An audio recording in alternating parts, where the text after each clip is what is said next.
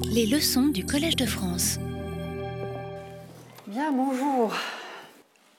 Ceux d'entre vous qui, me suivent depuis le, début de, mes cours se souviendront que lors de ma première année de cours dans cette maison, j'avais fait de l'œuvre d'Hérodote le fil rouge de mes considérations sur le polythéisme grec. Et ce sont surtout les passages du livre 2, donc le livre sur l'Égypte, que j'avais étudié à cette occasion. En effet, le deuxième livre de l'enquête d'Hérodote contient toute une série de réflexions sur euh, les questions religieuses, sur l'origine des dieux, etc. L'auteur, vous avais-je dit à l'époque, donc Hérodote, se fait en quelque sorte historien du polythéisme grec et historien des religions dans ce livre 2. Et la démonstration de l'enquêteur se, fonde, enfin, se fondait sur la conviction que l'Égypte avait joué un rôle essentiel dans la manière dont les Grecs se représentaient leurs dieux. Et même aussi, si vous vous en souvenez, dans la manière dont les Grecs honoraient leurs dieux, puisque la réflexion diffusionniste d'Hérodote portait non seulement sur la représentation des dieux et le nom des dieux, on va y revenir dans un instant, mais aussi sur certains cultes, certains rituels. Et donc, selon Hérodote, je, je rafraîchis la mémoire de ceux qui étaient là et je donne l'information à ceux qui n'y étaient pas, Selon Hérodote, les premiers habitants de la Grèce, à savoir les Pélages, offraient des sacrifices à des dieux, dit-il, à des dieux sans les nommer. Les, dieux étaient déjà au pluriel, donc c'est très important évidemment pour le point de vue polythéiste. Dans cette vision des origines de la religion grecque, Hérodote voit à l'origine une pluralité. Donc les dieux étaient au pluriel, mais ils restaient anonymes. Et en fait, ce que les Égyptiens, selon Hérodote, auraient transmis aux Grecs, enfin, aux Pélages qui eux-mêmes l'ont transmis aux Grecs, ce sont les noms des dieux, ou en tout cas le nom de certains dieux. Et évidemment, je ne reviens pas en détail sur la question de savoir euh, ce que Hérodote entend par nom des dieux, je, m'en suis expliqué euh, à l'époque. Mais je voudrais quand même relire un passage avec vous parce qu'il va m'amener au sujet d'aujourd'hui et des semaines qui suivent, à savoir la question des héros. Je lis donc ce passage du livre 2, chapitre 50 avec vous. Il est très connu et nous l'avions étudié euh, de façon approfondie euh, il y a deux ans. Donc les noms, ou nomata, dit Hérodote en, grec, de presque tous les dieux sont venus d'Égypte en Grèce, qu'ils viennent de chez les barbares mes enquêtes me le font constater, et je pense que c'est surtout de l'Égypte, car, dit-il, à l'exception de Poséidon et des Dioscures, pour qui je l'ai déjà dit, et des Radestia de Thémis, des Carites et des Néréides, de tous les autres dieux, les Égyptiens possèdent les noms de tout temps dans le pays. Quant aux noms de dieux qu'ils disent ne pas connaître, il me semble qu'ils ont été nommés par les Pélages, sauf Poséidon, ils ont appris à connaître ce Dieu auprès des Libyens.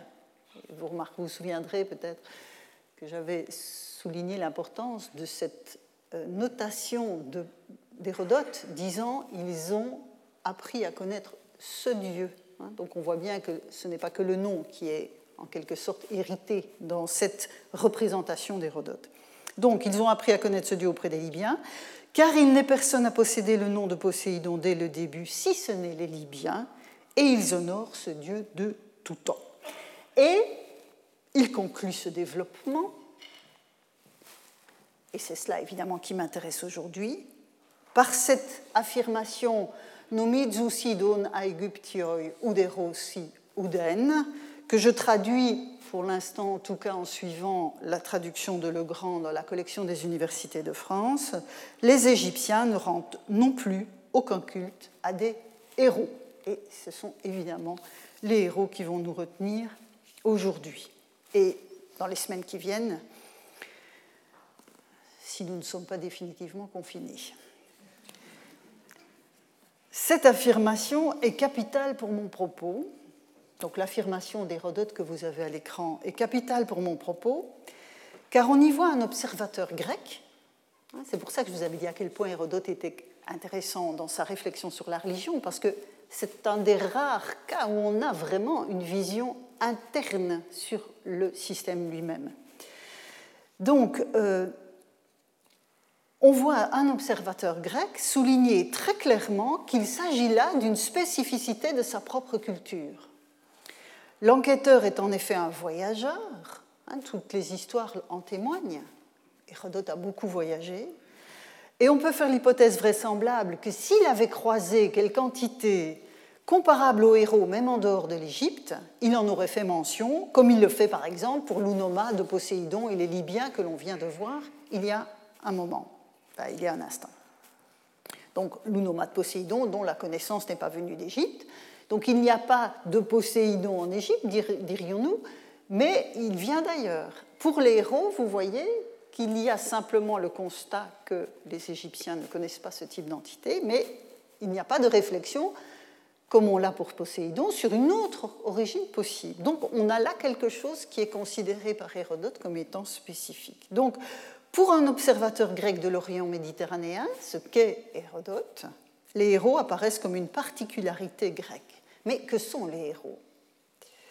Hein, Après avoir parlé pendant plusieurs semaines de la, question du, daimon, enfin plusieurs semaines, même l'année dernière plusieurs mois, puis le début de cette année, la question du daimon en tant qu'entité culturelle, puis les deux semaines qui viennent de s'écouler, cette réflexion sur les nymphes en tant que figure divine d'entre-deux.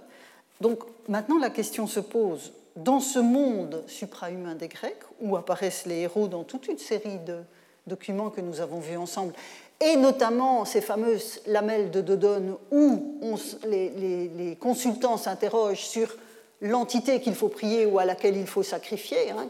Quel dieu, quel héros, puis quel daimon euh, faut-il euh, honorer? Donc on voit bien que les héros font partie du paysage, mais il faut évidemment essayer de comprendre exactement euh, ce dont il s'agit.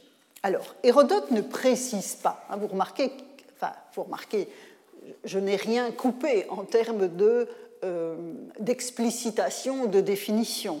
Après cette affirmation du livre 2, chapitre 50, Hérodote passe à autre, enfin, passe à autre chose, poursuit sa réflexion, mais sans, sans plus s'interroger sur les héros. Mais le contexte de son affirmation, le fait que ça suit le passage que nous venons de voir, le contexte de son affirmation induit le fait que nous avons affaire à des entités suprahumaines avec lesquelles des groupes humains entrent en relation.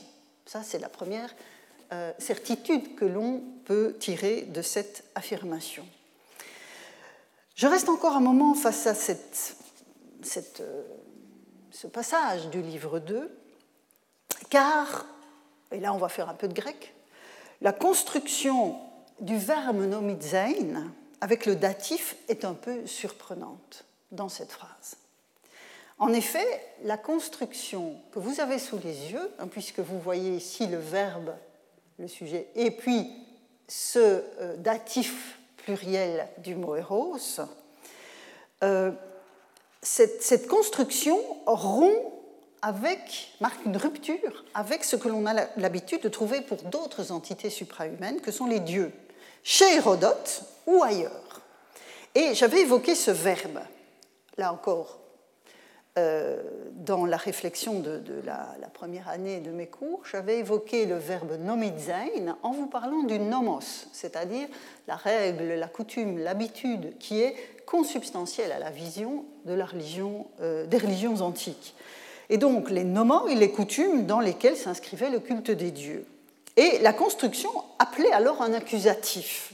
Comme ici, au livre 4, c'est un passage que nous avions vu à ce moment-là, on voyait donc une réflexion d'Hérodote sur les dieux des sites. Donc les seules divinités à qui il, donc les sites, adressent des prières sont les suivantes. En premier lieu, Estia, puis Zeus, Gai, ensuite Apollon, Aphrodite Urania, Héraclès et Arès. Ceux-là, donc sous-entendu tous ces dieux, tous les sites les reconnaissent. Et vous voyez ici une forme du verbe nomizein avec un accusatif. Avec un accusatif. Euh, l'exemple le plus clair de cette construction, et nous l'avions vu aussi, se trouve dans l'acte d'accusation de Socrate, tel que Xénophon l'a conservé dans les mémorables au, livre 1, chapitre 1-2. Je relis l'accusation avec vous.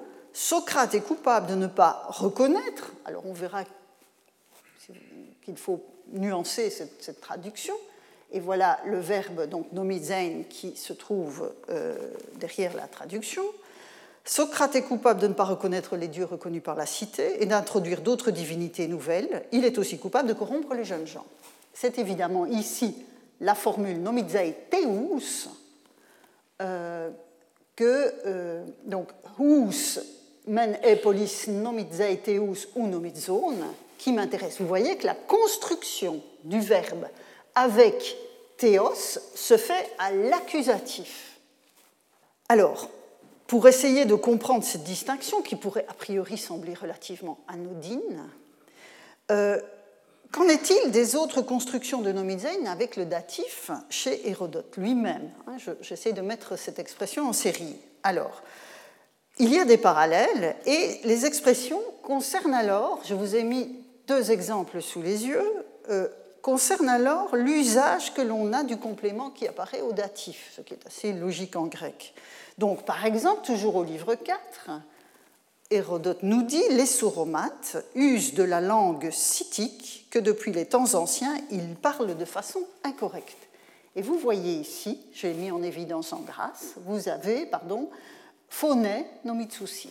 Donc, ils utilisent la langue euh, des sauromates. Deuxième exemple, toujours au livre 4, chapitre 63, Tels sont les sacrifices établis chez les Scythes, c'est ce qu'il vient d'évoquer. Ils n'y emploient jamais de porcins et ne veulent pas du tout élever de ces bêtes dans leur pays. Et vous voyez la même construction avec le datif et Numizushi. Si je sors maintenant du texte d'Hérodote pour aller chez un presque contemporain, Thucydide, on retrouve la formule, enfin la construction avec le datif, par exemple ici, nomitzontes agositusias, donc des concours et des sacrifices étant en usage toute l'année, ou ici, avec Eusebia, une conduite pieuse n'était en usage dans aucun des deux camps, la traduction étant plus facile quand on retourne et qu'on fait du datif le sujet, euh, le sujet du verbe. Donc, on voit clairement dans ces exemples que c'est l'usage traditionnel de ce qui apparaît au datif qui est mis en avant. Dès lors, si j'ai raison de considérer que l'expression nomizusi aussi, avec le datif appliqué à Eros, pourrait introduire une nuance par rapport à l'expression nomizu si teus, avec teus à l'accusatif, de quelle nuance serait-il question? Pour répondre, pardon, pour répondre, je dois revenir brièvement aux conclusions tirées il y a deux ans de l'analyse de l'expression nomizu si teus. J'avais consacré toute une leçon à, à cette problématique. En effet, j'étais partie du constat à l'époque que la traduction que l'on trouve de Nomizusi Teus, ou Nomizain Teus, par croire au Dieu, euh, n'était guère satisfaisante. Euh, n'était guère satisfaisante, et ce pour deux raisons. Tout d'abord, le français croire est très ambigu est trop chevillé à la dimension dogmatique d'un credo pour être utilisé dans l'analyse, dans la description des polythéismes. C'était ma première raison. Deuxième raison, le verbe grec nomizein recèle effectivement une dimension cognitive du type croire que, penser que, considérer que, dans le sens d'une adhésion à une proposition. Hein, c'est un des sens possibles de nomizein. Mais par la construction même du verbe. Je vous rappelais que j'en avais parlé à propos du nomos, de la coutume, de la tradition, de l'habitude. Euh, en raison même de cette construction avec euh, nomos, il intègre le registre de la coutume et donc des actes traditionnels posés en regard d'une adhésion à une proposition. C'est pourquoi j'avais proposé de traduire à l'époque nomidzein tous teus par un double verbe reconnaître et honorer c'est-à-dire une démarche à la fois cognitive, on reconnaît l'existence d'un Dieu, et on l'honore, c'est-à-dire qu'on l'intègre dans le nomos de la communauté en question. Et cette conclusion se fondait notamment sur les passages d'Hérodote parlant des dieux en tant que divinités identifiées et honorées en fonction de cette identification, mais aussi sur des passages de Pausanias qui, sept siècles plus tard, évoquaient par exemple, je vous remets un des passages sous les yeux, euh, des statues de Dieu, donc vous avez ici Agalmata, Théon Agalmata, que les dieux, pardon, que les Grecs reconnaissent et honorent. Ici, j'ajoute honore que je n'avais pas indiqué dans, euh, dans la traduction, mais il faut, dans cette reconnaissance, il y a l'hommage qui l'accompagne. Et donc, vous voyez, encore une fois, ici, nous avons un accusatif. Donc, c'est vraiment cette construction. Et euh, euh, l'acte d'accusation de Socrate ne signifie pas que Socrate ne croyait pas au Dieu, parce que, j'ai envie de dire, en Grèce, ça ne veut rien dire, mais il était accusé de ne pas reconnaître et d'honorer les dieux. Donc, on avait vu que c'était vraiment ce double mouvement qui se retrouvait dans la construction avec euh, l'accusatif. Il y a un processus cognitif derrière le verbe, ainsi qu'un hommage qui puise aux traditions d'un groupe humain. Alors, je suis retournée, constatant donc ce, datif ce curieux datif chez Hérodote, je suis retournée dans l'œuvre de Pausanias avec en tête le questionnement sur l'expression nomidzein hérosi d'Hérodote. Et j'ai constaté que Pausanias non plus n'utilise pas le verbe nomidzein pour les héros, même s'il évoque des honneurs rendus à ce type de figure. Et pour asseoir ce constat, je vous présente quelques, euh, quelques, textes, quelques passages tirés, euh, tirés de son œuvre. Par exemple, ici, nous sommes au livre 1, chapitre 32. Euh, Pausanias parle du champ de bataille de Marathon. Et que dit-il? Je lis la traduction avec vous. Les gens de Marathon honorent ceux qui moururent au combat en les appelant des héros. Donc voilà les héros que nous cherchons. On y vénère aussi Marathon, de qui le dème tire son nom, donc c'est le héros éponyme. Et Héraclès, et c'est un passage que nous avions vu. On prétend, alors, après Héraclès, il y a une incise. On prétend à Marathon que c'est le premier endroit de Grèce où Héraclès fut, alors là j'utilise la double traduction, reconnu et honoré comme un dieu, et vous avez ici à nouveau Nomizain, Théon à l'accusatif. en l'occurrence, c'est un attribut de Héraclès. Il arriva, dit-on, donc vous voyez que dans ce passage, on a l'expression Nomizain, Théon. Il arriva, dit-on, qu'au cours de la bataille se présenta un homme qui avait l'allure et l'équipement d'un paysan, il massacra un grand nombre de barbares avec sa charrue et disparut après le combat. À la question des Athéniens, le dieu, c'est-à-dire l'Apollon de Delphes, sans rien dire d'autre sur ce personnage, leur ordonna de rendre des honneurs à Eketlaios comme à un héros, et vous avez ici l'expression, donc vous avez, il leur donne d'honorer Eketlaios en héros. Or, je dirais que spontanément, on aurait pu s'attendre à avoir ici le nomizein avec héros à l'accusatif. Parce que précisément, c'est de cela qu'il s'agit dans l'oracle de Delphes. Il s'agit de reconnaître et d'honorer une figure suprahumaine. Mais vous voyez que ce n'est pas la forme qui est utilisée par Pausanias dans ce texte. Alors on pourrait considérer évidemment face à cet exemple qu'il s'agit d'une variation hein, stylistique utilisé parce que l'expression est utilisée par Héraclès et que Pausanias aurait fait du style en n'utilisant pas deux fois la même expression. Mais dans le cas d'un autre passage du livre 1, chapitre 36, dans un contexte tout à fait similaire, puisqu'il s'agit cette fois de la bataille de Salamine, voici ce que Pausanias nous dit. Donc à Salamine, il y a d'un côté un sanctuaire d'Artémis et d'autre part le trophée de la victoire dont Thémistocle, fils de Néoclès, fut l'artisan pour les Grecs. Donc nous sommes bien dans ce contexte de la bataille de Salamine en 480. Il y a aussi un sanctuaire de du, et voilà l'explication, lors du combat naval des Athéniens contre les Mèdes, un serpent, dit-on, apparut au milieu des vaisseaux. Un oracle du dieu révéla aux Athéniens que c'était le héros Kykreus. Donc vous voyez qu'on est dans un cadre extrêmement comparable. Et on trouve le serpent euh, qui signale le héros tel qu'on l'a vu euh, il y a quelques semaines. Alors, ce qui creuse était honoré, là, Pausanias ne le dit pas ici, mais était considéré comme le fils de Poséidon et de la nymphe éponyme de l'île de Salamine.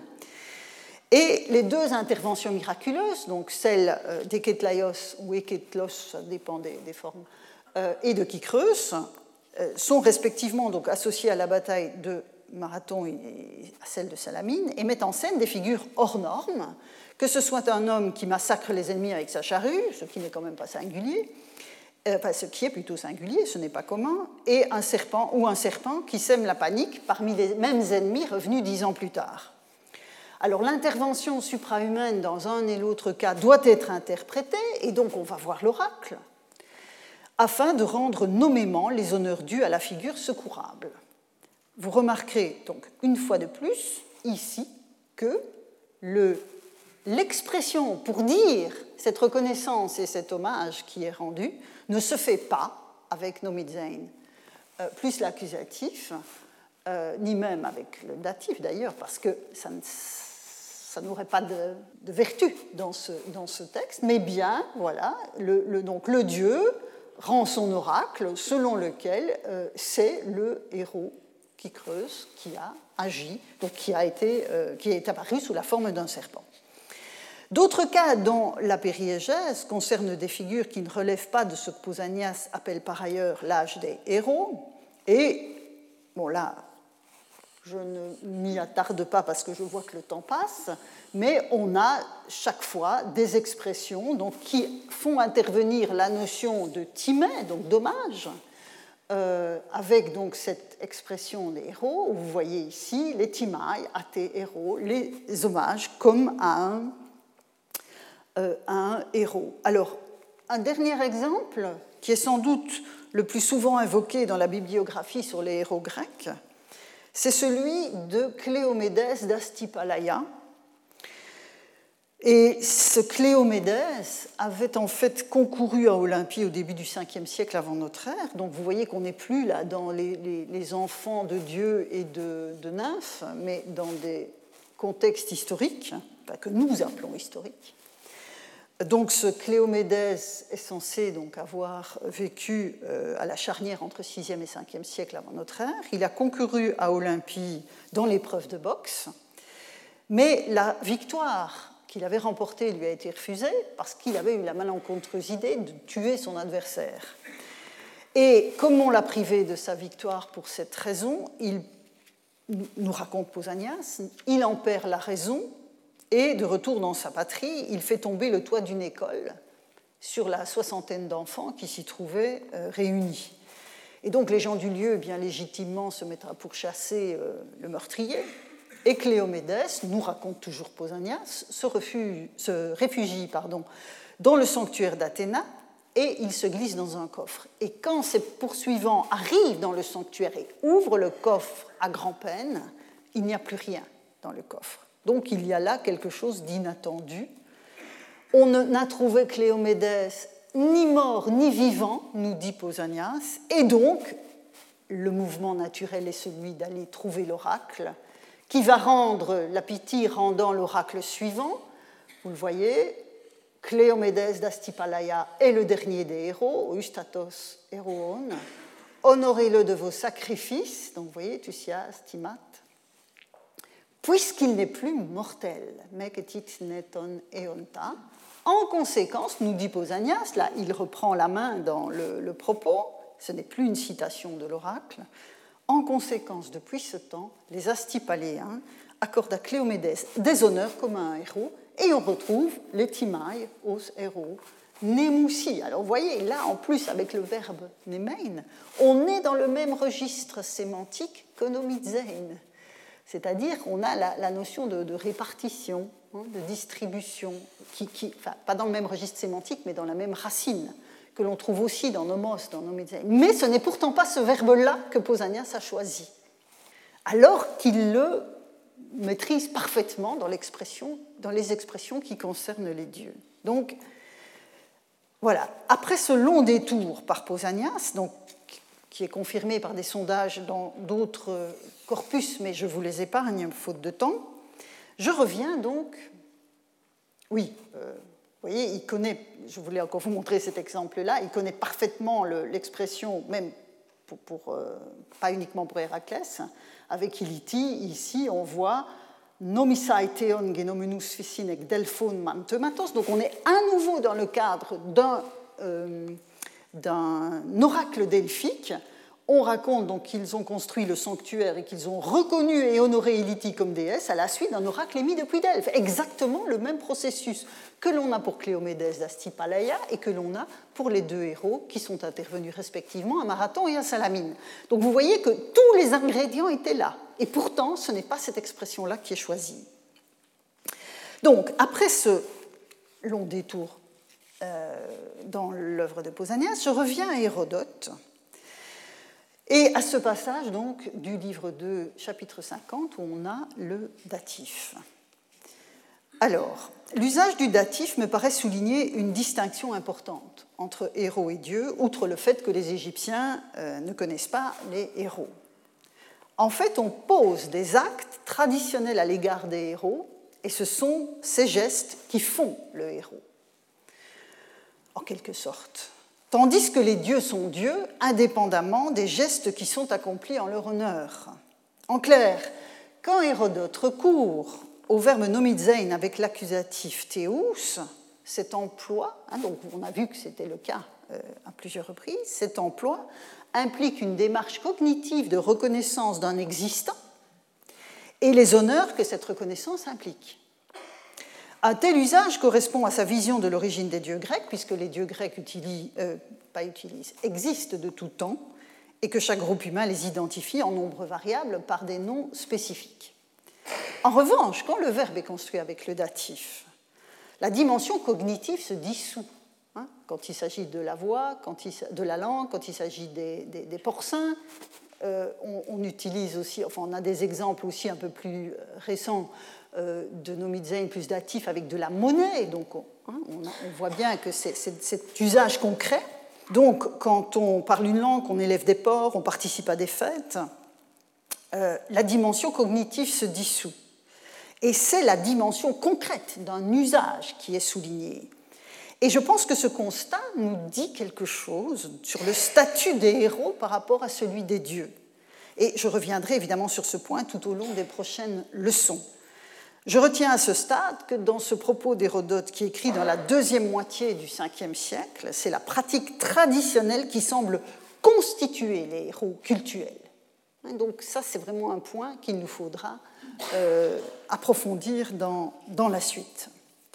Alors, vous vous demanderez peut-être, parce que depuis une demi-heure, je vous parle d'œuvres en prose, hein, que ce soit Hérodote, Thucydide ou Pausanias, alors que le titre de la leçon annonçait des définitions poétiques.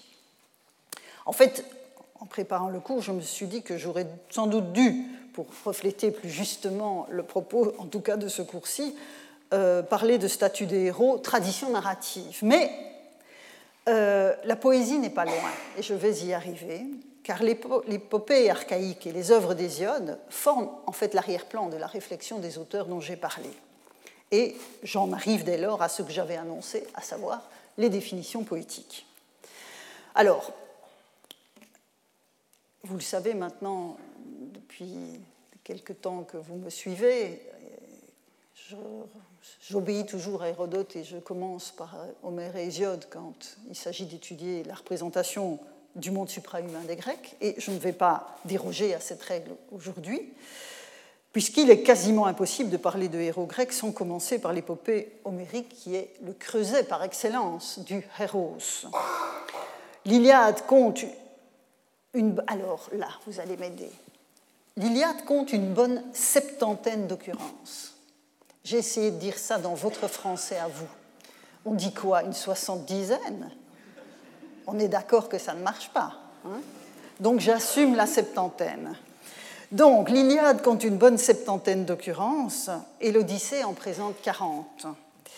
Alors, dans l'écrasante majorité de ces emplois, le mot est appliqué à des humains qui agissent au sein de l'intrigue poétique et qui sont donc vivants. Alors, on va passer rapidement en revue les, occurrences du terme, enfin les types d'occurrences que l'on rencontre.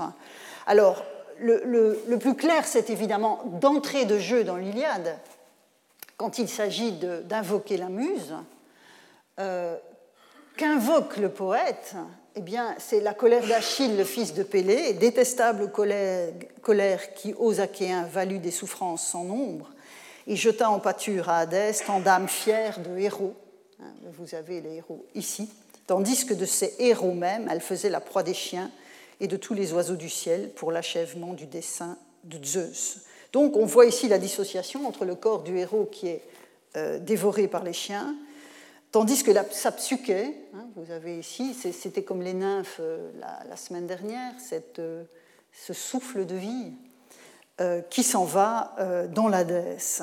Alors je peux encore me référer dans ce même, cette même vision d'ensemble. Hein, c'est le contingent achéen dans sa totalité qui est ainsi désigné quand vous avez les, chefs achéens qui interpellent les, guerriers, héros d'Anaïs, serviteurs d'Arès, mes amis, ou la description ici d'Agamemnon, où le poète dit Tel Zeus a fait la tri dans ce jour-là, se détachant et primant entre des milliers de héros. Donc vous voyez qu'on est à nouveau dans le contingent dans sa, euh, dans sa totalité. Euh, vous avez. Oui, pardon, je, sautais celui-là.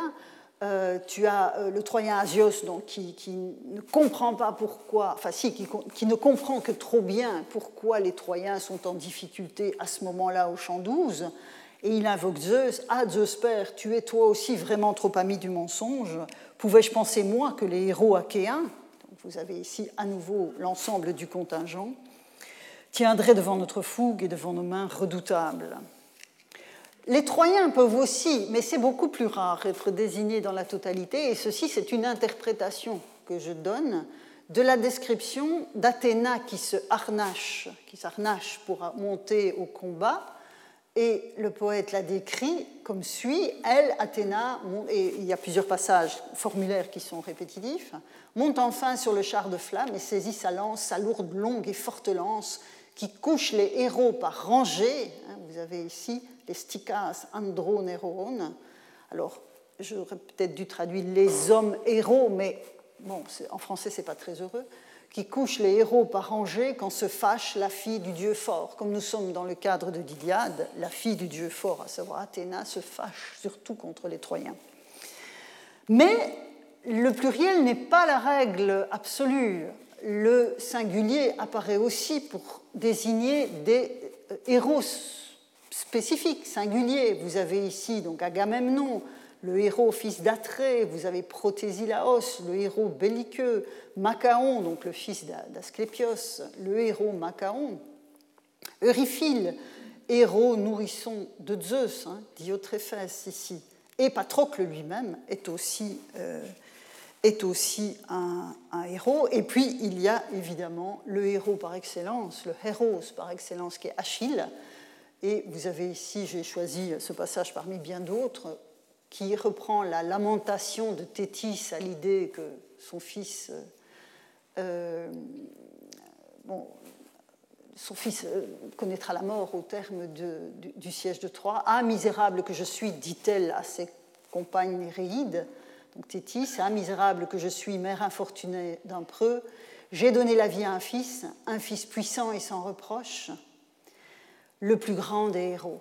Et donc vous avez ici à nouveau cette euh, catégorisation euh, de la figure euh, de la figure d'Achille. Alors je parlais de héros du présent de l'intrigue, mais quelques occurrences désignent en fait des figures du temps passé par rapport au temps de l'intrigue. Ainsi, par exemple, dans le discours que Phénix fait à Achille pour essayer de le convaincre de revenir au combat,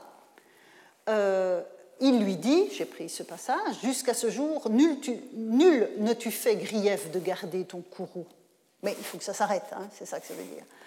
Euh, nul ne tu fait grief de garder ton courroux, c'est déjà ce que nous apprenaient les exploits des héros d'avant. Hein, vous voyez ici, euh, donc les Cléa, Androne, Hérone, Prostène, quand un dépit violent pouvait prendre l'un d'eux. Donc ici, vous avez une sorte de jurisprudence dans la colère des héros et on voit bien que la, notion de héros va s'appliquer aussi aux générations antérieures à Phénix lui-même. Donc on est toujours dans le registre de l'exploit guerrier qui mène à la gloire. Tout ce que je vous ai montré jusqu'à présent, c'est évidemment, dans le contexte de l'Iliade, on pouvait s'y attendre, euh, lié à, à la guerre.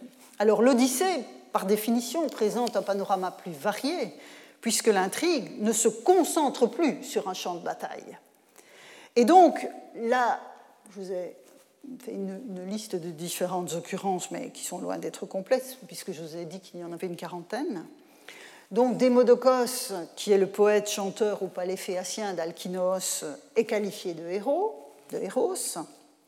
Au chant 8, on trouve aussi, sous cette appellation, un peu comme on avait le contingent des euh, Achéens dans l'Iliade, on a l'ensemble des hommes d'Ithaque que Télémaque doit convoquer à l'Assemblée sur l'ordre euh, d'Athéna, et donc ce sont les héros achéens.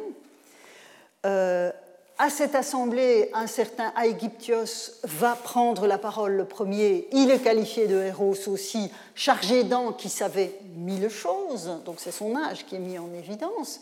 Même chose pour le héros Laerte, qui apparaît de façon récurrente, donc le père d'Ulysse, en cette affaire.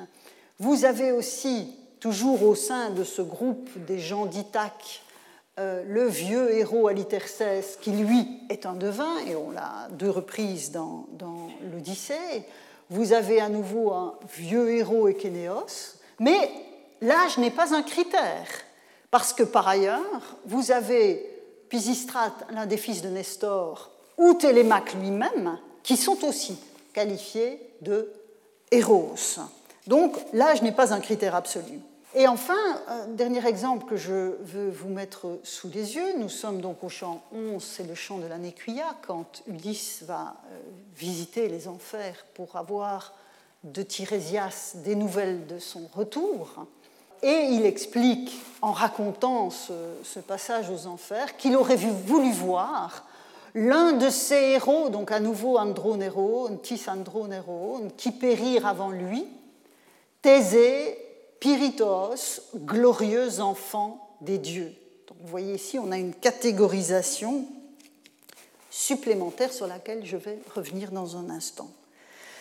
En tout cas, ce qui est évident, si on a dans l'Odyssée une plus grande variété d'éléments, ce qui est évident, c'est qu'aucune des figures que je qualifierais d'ancillaires, donc les figures de servitude, de, de servants, de servantes, n'est ainsi qualifiée.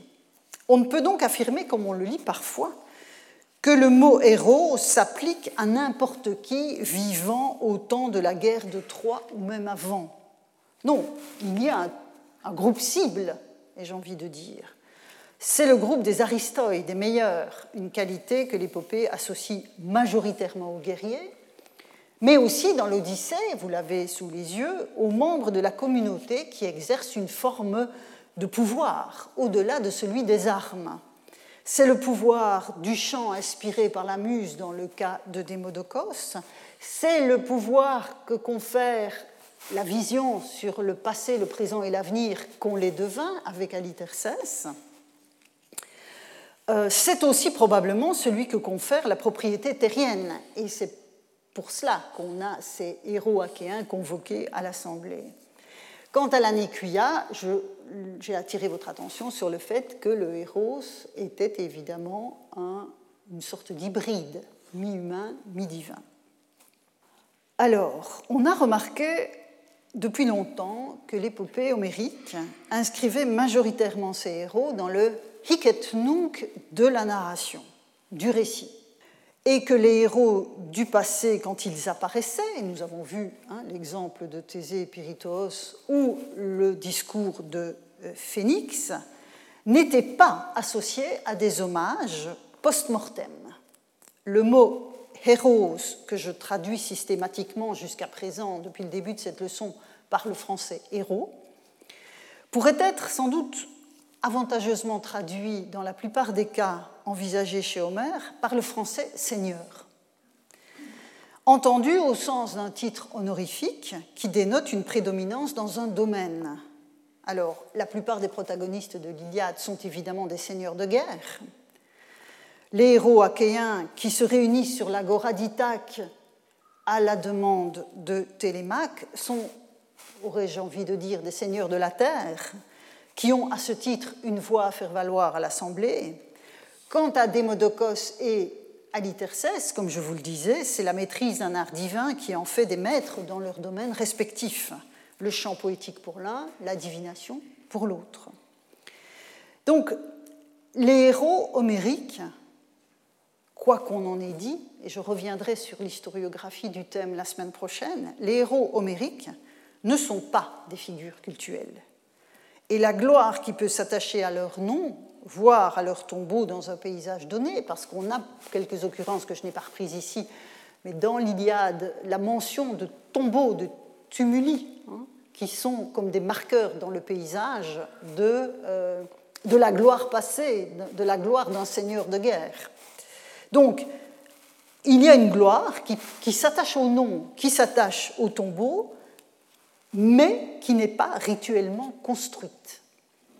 Or, ce dont Hérodote, je reviens à Hérodote, ce dont Hérodote affirme l'absence chez les Égyptiens, ce sont précisément les héros en tant que figures cultuelles. Et donc, avant de plonger, mais ce sera pour la semaine prochaine, dans les débats historiographiques sur ces questions, je voudrais évidemment convoquer, et ce sera la dernière partie du cours d'aujourd'hui, convoquer mon deuxième référent poétique pour saisir les définitions et le statut des héros, à savoir Hésiode. Alors la théogonie, bon, l'affaire sera vite réglée, si je puis dire. La soixantaine de vers qui terminent la théogonie telle que nous la connaissons s'ouvre sur une nouvelle invocation aux muses. Et vous voyez ici, maintenant, dit le poète, chanter la tribu des déesses, vous voyez, Théaon Phulon, ô muses aux douces paroles, muses olympiennes, filles de Zeus portégide, toutes celles qui, couchées aux côtés d'hommes mortels, immortels, vous voyez ici l'opposition, hein, le jeu sur, euh, les, différents statuts. Hein. vous avez les Tneto ici et les déesses qui sont Atanatai, immortels, mirent au monde des enfants pareils aux dieux. Alors, de la petite dizaine de déesses concernées, seuls les amants de Déméter et d'Aphrodite reçoivent explicitement le titre de héros, sans qu'il faille leur appliquer de statut spécifique par rapport aux autres hommes mortels aimés des déesses, ou, euh, pas aimés des déesses, euh, mis au monde par les déesses. Il s'agit à nouveau, vous le voyez ici, hein, euh, donc Déméter qui s'unit dans la philothèse à Iasion, héros. Vous avez Aphrodite et Anchise, on, en a parlé à propos des nymphes la semaine dernière, Anchise héros. Il s'agit à nouveau de l'appellation honorifique de seigneur que nous avons vue à l'œuvre chez Homère. Nous sommes dans un formulaire absolument euh, comparable. En revanche, les travaux et les jours, c'est une autre affaire. Ils présentent davantage d'intérêt et nous font retrouver ce qu'on appelle familièrement le mythe des races, euh, que j'avais proposé d'appeler euh, l'année dernière en vous parlant du daimon le récit des cinq espèces humaines, ou des cinq guénets, si on ne traduit pas. Je l'ai brièvement évoqué, ce récit, la semaine dernière à propos des nymphes des frênes et des, la troisième espèce humaine, euh, celle de bronze, qui était fabriquée par Zeus à partir des frênes.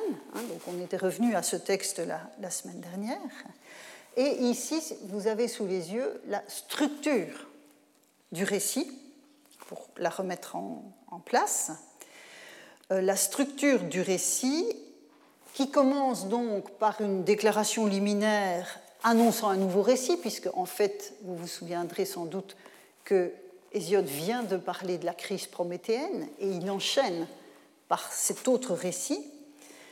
Euh, et le poète souligne que le thème de ce récit est la commune origine des hommes et des dieux. Hein, retiens en ton esprit, dit-il à son interlocuteur, comment Dieu et humain mortel ont même Une affirmation d'ailleurs qui a plongé maints interprètes euh, dans un abîme de perplexité, et vous savez que quand on est perplexe devant un vers épique, en général, on l'élimine.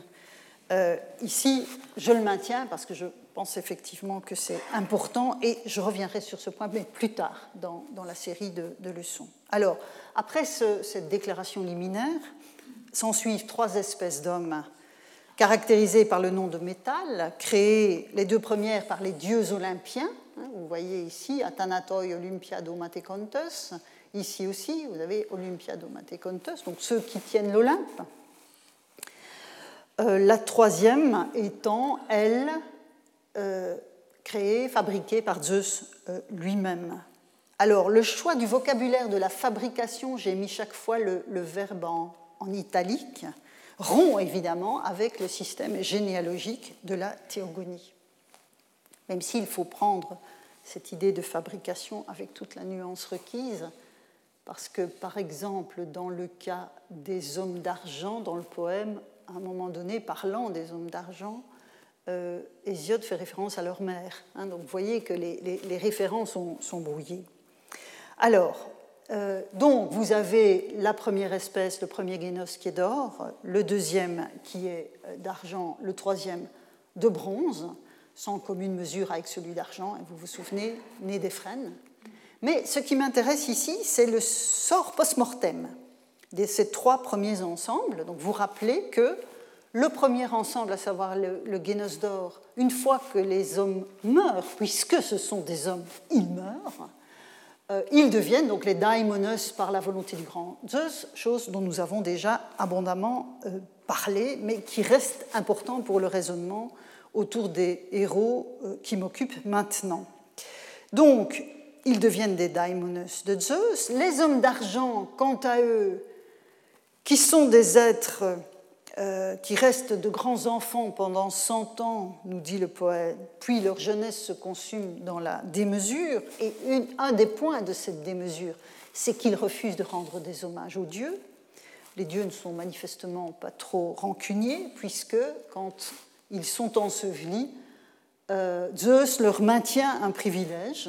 Les mortels, nous dit le poète, les appellent les bienheureux sous la terre euh, donc vous avez ici les euh, Macaros hypoctonioi, entité seconde, hein, vous voyez, il y a une gradation, mais dotée elle aussi d'un privilège. Et vous voyez, de nouveau, enfin, vous voyez la notion de Timée qui revient, que l'on a vu tout à l'heure hein, dans cette comparaison que je faisais avec les expressions pour dire les hommages rendus aux entités suprahumaines. Donc c'est un point important auquel il faudra qu'on revienne. Et enfin, la troisième espèce, le troisième génos, lui, vu sa démesure intégrale, euh, n'a aucune postérité.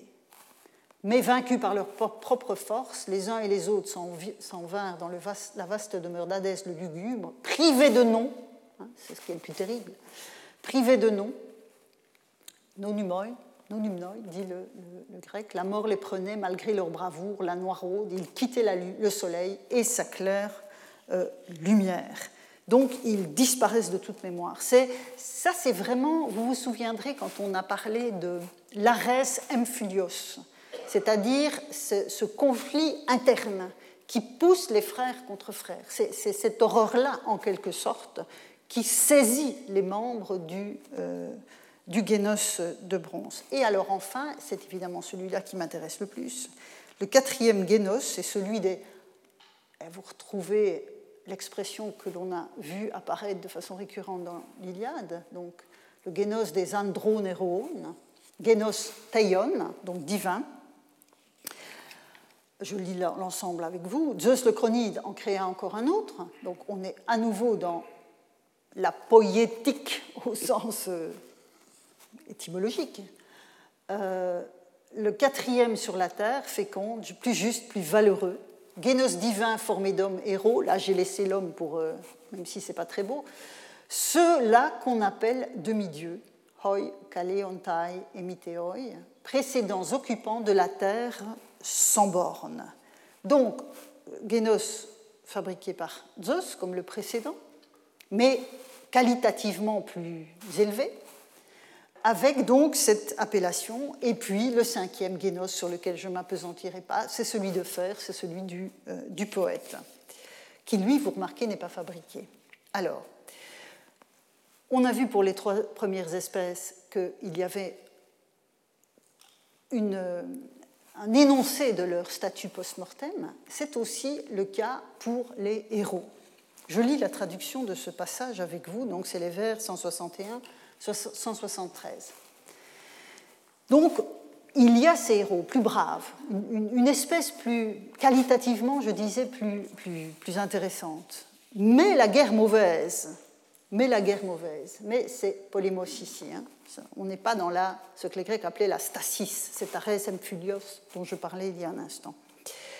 La guerre mauvaise et l'âpre combat les brisèrent, soit devant Thèbes aux sept portes en contrée cadméenne, lorsqu'ils se disputaient les troupeaux laissés par Édipe, soit sur leur nef au-delà du vaste abîme de l'onde, s'acheminant vers Troie pour Hélène aux tresses charmantes, et où la mort qui tout achève les enveloppa. D'autres reçurent nourriture et maison loin des hommes. Zeus le chronide les établit aux confins de la terre, c'est là-bas qu'ils séjournent, le cœur à l'abri des souffrances, dans les îles des bienheureux, près de l'onde océane, ces héros fortunés, donneuses de vie, la glèbe offre trois fois l'an ses fruits florissants et suaves. Donc, les cycles épiques, en fait, sont tout entiers résumés dans cet aperçu de l'identité des Andros héroes. Ce sont les figures du cycle troyen, du cycle thébain, c'est absolument clair dans le texte. Euh, et donc, voilà, c'est l'expression euh, que nous avons vue apparaître dans les passages homériques envisagés tout à l'heure. Mais le flou semble s'installer. Hein, on pourrait dire, voilà, on a les seigneurs de guerre que nous avons vus jusqu'à présent. Mais le flou semble s'installer dans l'expression hémitéoi, qui détermine l'appellation de ces andros héros. C'est ce qu'a bien souligné euh, Charles Delattre dans un article paru en 2007 dans la revue des études grecques, mais aussi et peut-être surtout même Giovanni Tossetti dans un, livre qui a été tiré de sa thèse de doctorat et euh, qui a été publié en 2008. En effet, tous les seigneurs de guerre ne sont pas des demi-dieux, ne sont pas des demi-dieux au sens premier selon lequel ils seraient nés de l'union d'un dieu et d'une femme mortelle, ou plus rarement d'une déesse et d'un homme mortel. Au sens strict, les hémitéoi, ce sont les figures hybrides, comme Achille, comme Énée dans l'Iliade, ou dans l'Odyssée, on l'a vu tout à l'heure, les nobles enfants des dieux, donc Théone et Ricudéa Techna, à savoir Thésée et Pyritos, qui ont une double ascendance. On ne trouve en fait. Donc, il y a, si vous voulez, un problème structurel de définition de ces entités dans la manière dont Hésiode présente cette quatrième espèce d'homme.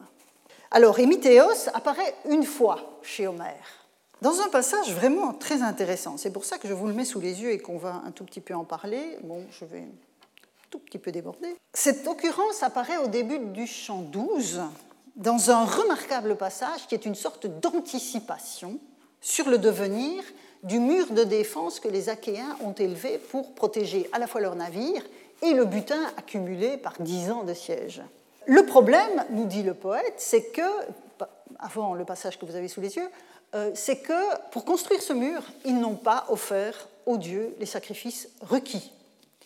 Donc, après la chute de Troie, nous dit le poète, Poséidon et Apollon détruiront le mur, donc c'est vraiment une anticipation de, l'intrigue elle-même, en concentrant sur lui le cours de tous les fleuves qui dévalent depuis le mont Ida, toute une série de fleuves, dont le divin Scamandre, c'est donc le passage que vous avez sous les yeux, enfin, et le Simoïs, près de qui bouclier et casque sans nombre étaient tombés dans la poussière, donc ce n'est pas encore advenu, mais c'est au passé puisque c'est une anticipation, avec tout le génos, vous avez la même expression ici, euh, des hommes demi-dieux. Et donc là, c'est très consistent finalement hein, dans, l'épopée. On n'a pas Héroës qui apparaît, mais on a la combinaison des deux dans, euh, l'Iliade.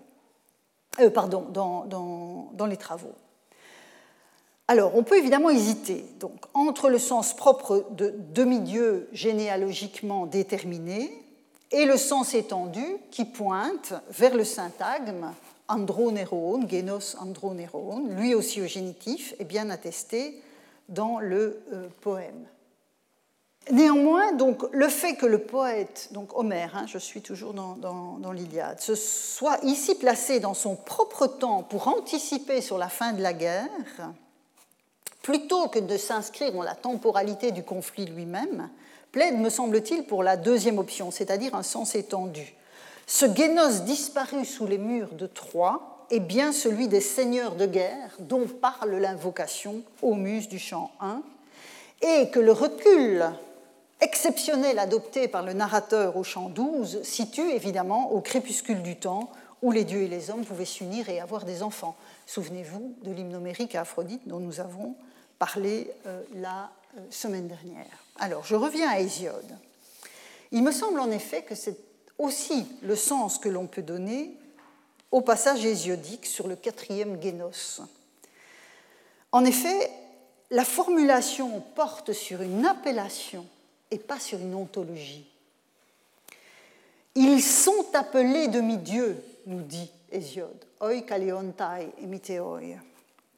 Ils sont appelés euh, demi-dieux.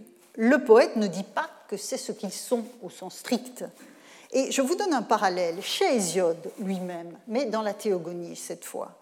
Quand il parle de Néré, Néré qui est fils de Pontos, donc je lis avec vous ce passage au vers 233-236, Quant à Néré, sans mensonge ni oubli, ce fut Pontos qui lui donna naissance. Donc là, nous revenons dans une perspective généalogique que nous avons déjà vue euh, très souvent. C'est l'aîné de ses enfants. Mais si on l'appelle le vieillard, enfin vieillard, donc Guérone, c'est parce qu'il est véridique et bienveillant, qu'avec lui les justes coutumes ne tombent pas dans l'oubli et qu'il ne connaît que des saints de justice et de bienveillance. C'est un beau cas d'appellation conventionnelle fondée sur une attitude et non sur une ontologie. Or, donc, je, mets ceci en parallèle avec ce que l'on a avec les, euh, Alors en français, on n'a pas d'expression, mais en anglais, on dirait so-called, ou en italien cosidetti, mais en français, on n'a pas malheureusement ce genre d'expression. mais c'est ça que ça veut dire, ce qu'on appelle, qu'on appelle les demi-dieux. Et donc, dans l'Iliade, on a aussi un passage sur lequel Tossetti avait a attiré mon, attention dans son, dans son, ouvrage, qui donne encore, je pense, plus d'épaisseur à cette interprétation sur l'appellation. Quand Priam se lamente sur les fils qu'il a perdus, dont Hector, le plus vaillant d'entre eux, il dit ceci. Je cite, chant 24, donc vers 258-259. C'était Mestor, pareil à un dieu. Enfin, ça c'est assez banal. Beaucoup de héros sont ainsi qualifiés. Troïlos au bon char de guerre, Hector, un dieu au milieu des hommes. Hein, vous voyez l'opposition des deux genres. On n'eût pas dit le fils d'un homme mortel, mais bien plutôt celui d'un dieu. Donc, même si leur ascendance est humaine, les seigneurs de guerre, pour reprendre ma traduction de tout à l'heure, comme Hector, pouvaient apparaître comme des enfants de Dieu. Ah, c'est explicitement ce que son père Priam dit dans ce passage. En outre, les capacités exceptionnelles des humains de ce temps-là sont soulignées par le poète. Ainsi, par exemple, quand au chant 5, Diomède, que plus rien n'arrête, s'attaque à Aîné, le fils d'Aphrodite, et Aphrodite va évidemment soustraire son fils à la mort annoncée euh, sous les coups de Diomède, Diomède nous dit, le poète, prend une pierre dans sa main. Donc chant 5 vers 302-305. L'exploit est merveilleux. Deux hommes, deux mortels d'aujourd'hui ne l'apporteraient pas. Donc la, comparaison n'est pas cette fois faite avec les dieux, mais nous sommes dans le registre d'une humanité aux capacités surdimensionnées et chronologiquement proches des dieux. Mais, et j'en terminerai par ce point pour aujourd'hui, le statut post-mortem des seigneurs de guerre du quatrième Génos évoqué par Hésiode est plus complexe que celui des seigneurs de guerre de l'Iliade. Car si, comme dans l'Iliade, une partie d'entre eux sont, vous le voyez euh, ici, hein, euh, enveloppés dans la mort qui tout achève, quelques-uns sont arrachés au sort commun des humains mortels sans pour autant rejoindre les dieux. Une fois morts, ils ne vivent pas comme des ombres sans force dans l'Hadès, mais dans les îles des bienheureux, aux confins du monde. J'ai envie de dire que le gîte et le couvert leur sont offerts. dans un cadre généreusement productif. Mais vous remarquerez dans ce texte que nous avons lu tout à l'heure qu'il n'y a absolument aucune mention d'une timée ou d'un guéras qui leur soit réservé par les hommes. Contrairement à ce que nous avons vu euh, dans, euh, pardon, pour le premier génos, celui d'or, hein, vous voyez, on a ici un Geras basileum, sur lequel j'avais beaucoup insisté à propos du daimon. Il y a un royal apanage qui est d'être sur la terre et donc d'être en contact avec les humains. Et euh, même les hommes de l'âge d'argent ont un privilège. Ils sont appelés les, les, euh, macaros hypoctonioi par les hommes. Mais à partir du moment où vous avez euh, une timée, ça veut dire qu'il y a du culte derrière. Donc, voilà, je, terminerai par là aujourd'hui nous poursuivre, parce que ce sont évidemment les éléments qui sont essentiels pour comprendre les héros cultuels, et nous poursuivrons l'enquête la semaine prochaine. Merci pour votre attention. Retrouvez tous les contenus du Collège de France sur www.colège-2-france.fr.